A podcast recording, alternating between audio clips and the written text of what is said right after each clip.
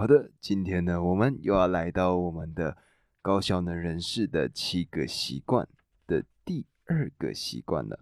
那么在这之前呢，想要讲一下近期读了什么书。我近期呢找来了一本书，这本书叫做《成为贾伯斯》。那么各位应该知道贾伯斯是谁吧？贾伯斯呢就是 Apple，也就是苹果公司的创办人。而这本书呢，就是详细的介绍了贾伯斯他从创办公司。到后来离开人世，他这样子一个完整的过程。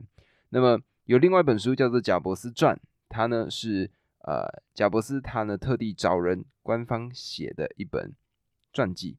但是呢这本传记出来之后呢，他呢得到了不少的批评，大部分呢都是贾伯斯身边的一些亲信，然后朋友或者是亲人，他们呢是这样说的：他们认为说《贾伯斯传》呢把这个。史蒂夫·贾伯斯呢，他讲的太过的冷血，太过的没有人性了一点。那《成为贾伯斯》这本书呢，它是更忠实的呈现了这本书。那我不得不讲，就是我呢翻开这本书之后呢，基本上没有停下来过。然后呢，就拿着一张一张的白纸，把它里面的内容呢用心智图给画了出来。那么这个呢，或许会是我呢到时候在介绍完这本书之后呢，再来跟各位分享。的一个我认为很有意思的书籍。那么好了，我们呢就来到今天的这个高效人士的七个习惯的第二个习惯。昨天我们讲了什么？昨天呢我们讲到的是积极主动，包括说，诶，我们的影响圈是什么？关注圈是什么？如果还没有听过前面单集的朋友呢，先去把前面的单集听过，再回来听这个单集。因为呢，这个七个习惯呢，它是循序渐进的过程，它是从底下。第一个习惯，慢慢的一步一步一步到第七个习惯，它完整的把你的一个人变得越来越好的一个过程。所以，如果还没听过前面的，先去听前面再回来。好，今天的习惯二是什么？习惯二呢，就是以终为始。那么简单一点讲呢，就是去思考我们的目标。那么各位呢，现在可以想象一下，自己呢已经百年了，也就是已经离开了这个世界。那么这个时候呢，你呢，你的亲人会帮你举办这个追思会，这个葬礼呢，你呢身边的很多朋友们都来了，他们呢也很多呢都上去台上致辞。那么在这样子的一个情境之下，你会希望听到你的朋友是怎么样去描述你的呢？这样子的一个思考模式，其实我们最终就会想到最属于我们的这个价值观。很多时候呢，我们都强调行动的重要性，就是赶快进行，赶快去往前走。我们呢不可以停下来，不可以慢，因为呢慢了就出事了，我们就没有机会了。但是呢，有没有想过，我们如果根本没有一个目标，没有一个最终的目的地，那么我们再努力，到底为了什么呢？而很多时候，有些人呢，他们就是这样庸庸碌碌的过了一生，他们呢并没有找到自己的使命，而在这过程中呢。他们就是不断的努力的往前，但是最终都没有一个自己要的方向。而这个呢，就是第二章第二个习惯，它这个以终为始最重要的一个概念，也就是找到你的使命。他呢提到了一个二次的创造过程，也就是呢，我们基本上对于任何一件事情，我们都会有这样子的一个过程，也就是我们呢。如果要创造任何的一件事情，我们一定是怎么样？我们会先在我们的脑子里面先完整的设想过它整个的这个设计的过程，然后呢再怎么样？然后呢我们再付诸行动，最终呢把整个事情完成。这个呢它就是一个创造的两步骤，也就是两次的创造过程。首先你要怎么样？心想，然后呢接下来怎么样？努力之后事成。如果呢讲的直白一点，就是如果今天你要盖一间房子，你前面你要做的是什么？你呢一定是先画好一个设计图嘛？各位应该有看过这种房地产啊，或者是一些呃这种盖房子，他们呢里面都会有一些，不管是平面设计，或者是整个楼房要怎么去设计，它都会有一个很漂亮的图案，让我们看到说，OK 要怎么样去盖房子。然后呢，这些建商他们呢就会拿着这些设计图。最终呢，去盖出他们要的房子，它呢，这个就是一个心想事成的过程。而如果呢，我们把它带到管理这件事情上，在公司领导上这件事情，就是心想它就是一个领导的概念。什么意思呢？领导就是负责看到一个目标，然后呢告诉大家我们要往这个方向前进。那么在这个往前进的过程中呢，我们呢可能要很多的规划，我们的每一件事情要如何去达成这件事情呢，就是管理他该做的事情。而今天的这个第二个习惯以终为始呢，最重要的就是要告诉我们如何领导我们自己去走向我们该要的人生。那么他呢提供了一个做法，这个做法呢叫做改写人生的脚本，也就是写出你的人生使命宣言。那么什么是你的人生使命宣言呢？你的人生使命宣言就有点像是你在这一生中你最重要的那些原则是什么。这些最核心的这些价值观呢，是你绝对绝对不会割舍的部分。而这边呢，提供一个在书中给到的一个人生使命宣言的例子。这个人呢，是史蒂芬·科维的一个朋友。他的人生信条，他的人生使命宣言是这样子的：家庭第一，借重宗教的力量，绝不放弃诚信原则，未听取正反双方意见不奏下断语，诚恳但立场坚定。有备无患，态度积极，保持幽默，别怕犯错，怕的是不能汲取教训。协助属下成功，多请教别人，珍惜现在。那么对史蒂芬·科维来说呢，他是这样讲的：他说，人生使命宣言是行为处事的根本大法，好比一国的宪法，不管世事如何多变，环境多么艰困，它依然不为所动。也就是我刚刚所讲到的，就是你的原则，你绝对不能舍弃的那些价值观是什么？这个呢，就是你的人生使命宣言。那么可能呢，有些人呢，这时候呢，他们就会有一个做法，就是诶，我的人生的重心是什么？我呢就往那个方向去。例如说呢，有些人以工作为重心，有些人呢以家庭为重心，有些人呢以金钱为重心。那么他们呢？会用这样子的一个逻辑去写出他们自己的人生使命宣言，但是呢，他这是有一个问题存在的。什么问题呢？就是他有可能会顾此失彼。什么意思呢？例如说，今天呢，假设你是一个工作狂，那你呢以工作为重心，那么有可能牺牲的是什么？例如说，哎，他可能牺牲了你的健康，你的每天熬夜爆肝在做事，或者呢，他可能牺牲了你的家庭关系。在很多的这种书上啊，或者是或者一些新闻报道，我们就可以看到，有些工作狂呢，他们呢是跟自己的家庭完全没有什么关联的，自己的小孩成长，他基本上都错过了。我们呢，如果以我们的这个重心来当做我们的人生使命宣言的话，我们呢就有可能会因此忘记顾虑到其他的部分，所以呢。这个就是人生使命宣言最重要的一件事情，也就是我们必须非常仔细的通盘考量过后，然后再写出来。那么记得以融合第一个习惯，我们呢要记得这个过程呢是第一，我们要主动而非被动，而且第二个，我们呢要考虑的非常清楚。第三个呢，我们做这些的使命宣言最重要的是要提升我们的自我价值。而这个人生的使命宣言呢，其实就是我们自己的原则。而还记得在习惯一所提到的自我觉察的这个部分吗？运用习惯一的这个自我觉察呢，我们呢就可以仔细的去发现我们人生中到底真正需要的是什么。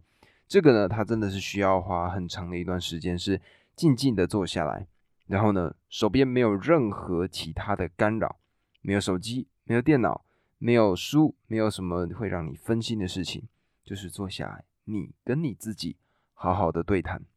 然后呢，在这个过程中，你仔细的去思考，你到底要什么，你到底想要什么。那么在这个过程中呢，你呢会渐渐的发现你自己的人生使命。不知道各位有没有那种自己去散步啊，或者是完全都没有跟别人，就自己单独一个人做一件事情的这种经验？那么，例如说呢，像我自己，有些时候呢，我会自己一个人，然后去散步。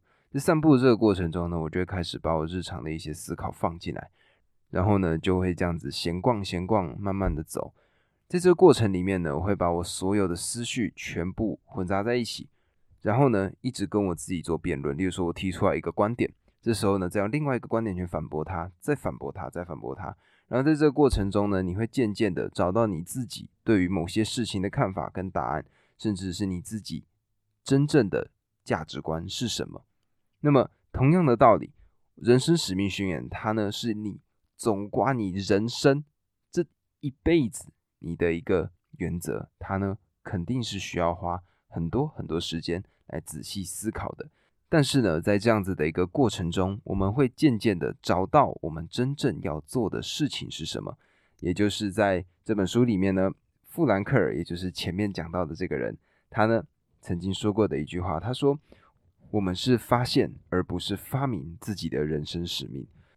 而我们要怎么样去发现我们自己的人生使命呢？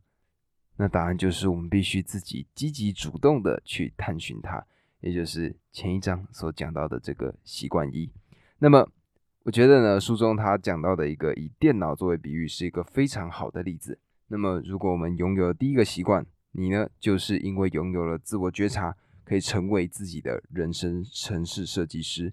那么，拥有了第二个习惯，以终为始呢，我们就会变成说，我们可以要求自己写出自己个人的城市，也就是刚刚所提到的。人生使命宣言。那么，我们究竟应该要怎么样来写我们自己的人生使命宣言，或者说个人宪章呢？那么，书中呢，它提供了几个方法。第一个最基本的核心，也就是运用我们的想象力。来，我们现在呢做一个实验，你呢去拿出一张纸，这个时候呢，来想象一下，试想一下，写出一个你自己理想的人生。这个理想的人生呢，不是一个，例如说，哦，我要成为有钱人，或者是哦，呃，我要每天出去玩，这样子的一个非常笼统的一个叙述。你呢，要讲的事情是，好，假设如果说你呢想要成为一个非常有钱的人，那么你要去思考的事情是，好，那我呢想要什么样的一个生活环境？我住的是什么样的一个房子？这个房子它的外观长什么样子？进去之后，诶，它呢可能会有什么样的家具？什么样的装潢？我开的是什么车？我呢住在什么样的位置？然后呢还有什么？例如说，哎，我平常出去的时候，我呢是去什么样的餐厅吃饭？我呢跟我什么样的朋友一起在外面玩？这些都是你必须要去想的，越详细越好。运用你的想象力，也就是书中呢他所提到的一个很重要的名词，叫做视觉化。而如果呢在这样子的一个环境下呢？你呢没有办法写出一些你想要的东西，或者是你就是完全没有想法。那么书中呢，他也提供了其他的方式。第一个呢，就是来，你现在呢计时十五分钟，在这十五分钟里面呢，你呢就一直写你的人生到底要是什么，不要有逗号句号，你呢就是一直写，一直写，一直写，一直写，把整张纸一直写写满，然后呢去看再整理过，这是其中一个方法。第二个呢，就是可能是因为你环境的问题，这个时候呢。换一个环境，例如说原先你可能在家里写，那么你可能换去咖啡厅，换去图书馆，去书店，甚至呢去游乐园，哎，各式各样的环境或许会让你有不一样的启发。那么第三个呢，则是延伸范围，例如说呢，借用一个你最喜欢的一个字词、一段音乐或者一首诗，它的方式非常多。例如说，哎，你甚至可以用拼贴的方式，或者说呢，呃，各式各样的把。报纸剪下来的方式，哎，贴上去，各式各样的方法。那么这个呢，让我想到的事情是，像很多女孩子喜欢做的这个手账，其实就是有点类似这样子的概念。你呢，延伸这个范围，或者如果你真的想不到，这本书呢，它有提供一个范本，各位呢可以去网上稍微找一下《人生使命宣言》它的范本，里面呢也会提供你。该怎么样做？它一个很明确的做法，而想象力呢，可以不止于此。例如说呢，现在各位可以想象一下，如果你只剩半年的寿命可以活，那这时候呢，你会做些什么？那么我们呢，把这个思维经过转换，前面第一章讲到的，把思维经过转换之后呢，我们呢可能会得出一些我们原先根本没有想到的答案。那么这个呢，就是他认为一个非常重要的事情，也就是写出。我们的人生使命宣言，而第二个一个很棒的做法，这个做法呢叫做肯定句。肯定句呢，它有几个很重要的要素，例如说个人化、正向、针对当下、视觉化、充满情绪。举个例子，这个句子呢，它就是一个很完美的做法。他说：“我感到满足，因为我今天采取带着智慧、自制的态度处理孩子的行为。”而这句话呢，他呢会把它视觉化，也就是呢，今天他就开始想象他呢跟自己的孩子做了这样子的一件事情，也就是假设呢，今天他的小朋友他呢遇到了什么样的情况，他做了什么让他不开心的事情。那这个时候呢，他呢就会把这个句子放进他的脑袋里，植入进来，然后呢去思考，如果他的女儿犯了什么样的错误，他要用什么样的方式来跟他进行教导。这个呢，就是他用这个肯定句来做出的一个行为。那么有些人会觉得说，哎，这个莫名其妙啊，这是什么东西？其实我们在日常生活中呢，很多时候就已经在做这件事情了。有个最经典的案例，最经典的例子就是祈祷。我们呢，如果希望某件事情发生，我们会怎么做？我们呢就会期望说发生某件事情，这件事情一定要拜托，一定要发生，对吧？我们呢可能会求各式各样的神啊，各式各样的佛啊，什么乱七八糟的。我们呢就是希望这件事情能达成。而今天呢，他用了另外一个句子，也就是这个肯定句，来让我们进入到这样子的一个状态里面。我们呢就有机会让我们的脑袋里面植入这样子的一个程式。而我觉得呢，这其实也就是吸引力法则的一个明确的用法，也就是呢，今天当你在你的脑袋里面植入一个，诶，我呢想要怎么样怎么样怎么样，这个时候呢，你如果一直植入这样子的一个想法，你呢自然而然的会去找到那些跟你这个想法相符的一些行为。举例来说，那些怀孕的女生、孕妇，她们呢在路上更容易看到孕妇，为什么？其实。原先孕妇就是那么多，但是呢，他们并不是孕妇这个角色的时候，并不会去注意到他们。而今天呢，当她成为了孕妇，她呢也会去关注其他成为孕妇的人。所以在这个时刻呢，你呢就会发现，哎，好像孕妇越来越多了。这个其实只是因为你在你的脑袋里面事先设定好了一个城市，而这个城市呢，最终就会让你找到相应的答案。而这个呢，也就是我觉得吸引力法则它的一个观点，也就是你呢想要什么，你就会吸引什么。其实更多的比较像是这个样子。